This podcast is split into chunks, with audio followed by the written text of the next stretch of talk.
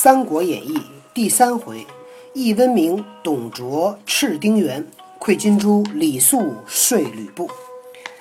李肃积了礼物，投吕布寨来。李肃带着礼物呢，到找吕布，俘虏军人围住，被路边的军人给围住了。李肃曰：“可速报吕将军，有故人来见。”赶紧告诉吕布，有好朋友来了。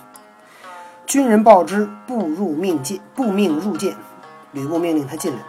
速见布曰：“贤弟别来无恙。”步击曰：“一曰，做了个揖，说：“久不相见，今居何处？现在你在哪儿？这个工作呀？”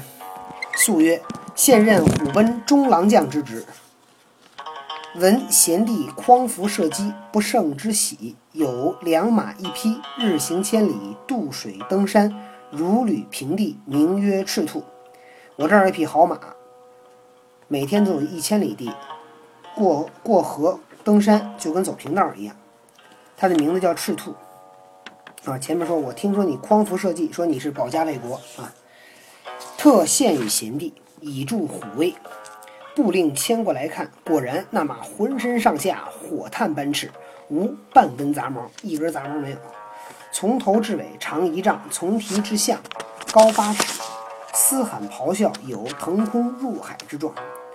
说了它的身高，说了它的体长，提到象就是从脚到脖子，到到到项上到脖子，像那个飞能飞和能那个下海的感觉一样。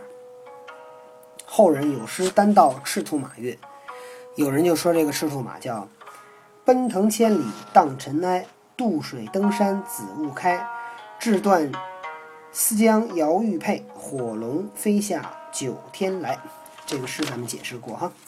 不见了此马，大喜，谢素曰：“兄赐子龙驹，龙驹将何以为报？你把这好马送给我，我怎么报答你？”素曰：“某为义气而来，岂望报乎？我是为了仁义，兄弟义气，我怎么能图回报呢？”不置酒相待，款待他。酒酣，素曰：“素与贤弟少得相见，令尊却常会来。说我很少跟你见面，但你的爸爸经常来。”不曰：“兄醉矣，你喝多了吧？先父去世多年，安得与兄相会？我父亲都死了很久了，怎么能跟你见面呢？”素大笑曰：“非也，某说今日丁巳时耳。我说的是丁巳时，丁元。”不惶恐曰：“很紧张的样子。”某在丁建阳处，亦出于无奈。我在丁建那儿啊，丁建阳那儿啊，是没办法。李肃没有一上来跟吕布就讲，董卓是先探一下吕布怎么看丁原。一听这话，他就知道了，吕布呢并不太满意。对吧？出于无奈嘛。肃曰：“贤弟有擎天架海之才，四海孰不清净？功名富贵如探囊取物，何言无奈而在人之下乎？”说你有托住天、驾驭海的本领，四海之内谁能不尊敬你啊？那功名、那富贵，就像从包里取东西那么简单，你怎么会说是在没有办法才在人的下面呢？不曰：“恨不逢其主耳。”哎。我就后悔恨恨呐！我这碰不着好的主人。你看，一步一步走向李肃的圈套。肃笑曰：“良禽择木而栖，贤臣择主而事。见机不早，悔之晚矣。”良臣良禽择木而栖，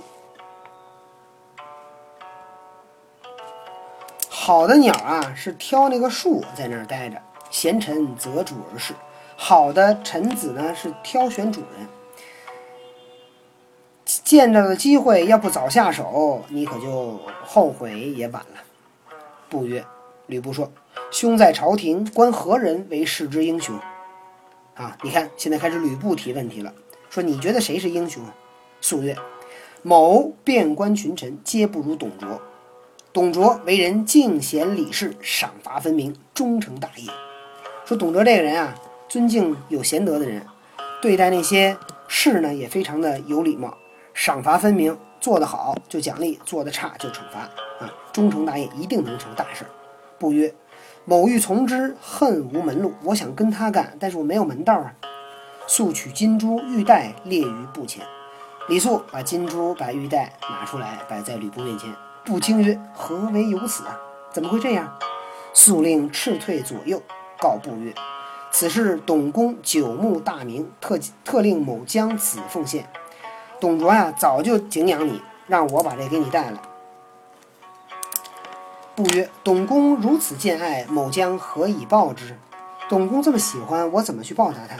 素曰：“如某之不才，尚为虎贲中郎将，功若到彼，贵不可言。”李肃说：“像我这样没什么本领，我都是个虎贲中郎将。像你到那儿，那肯定是富贵，都不都没有边儿了。”不曰：“恨无捐哀之功，以为进谏之礼。哎，就是我没有立什么小小的功劳，怎么去见？”董卓呢？肃曰：“功在翻手之耳，公不肯为耳。那建功立业很容易，翻个手就可以，你就是不肯做。”不审吟良久，曰：“吾欲杀丁原，引军归董卓，何如？”吕布想了半天，我要把丁原杀了，去投奔董卓，怎么样？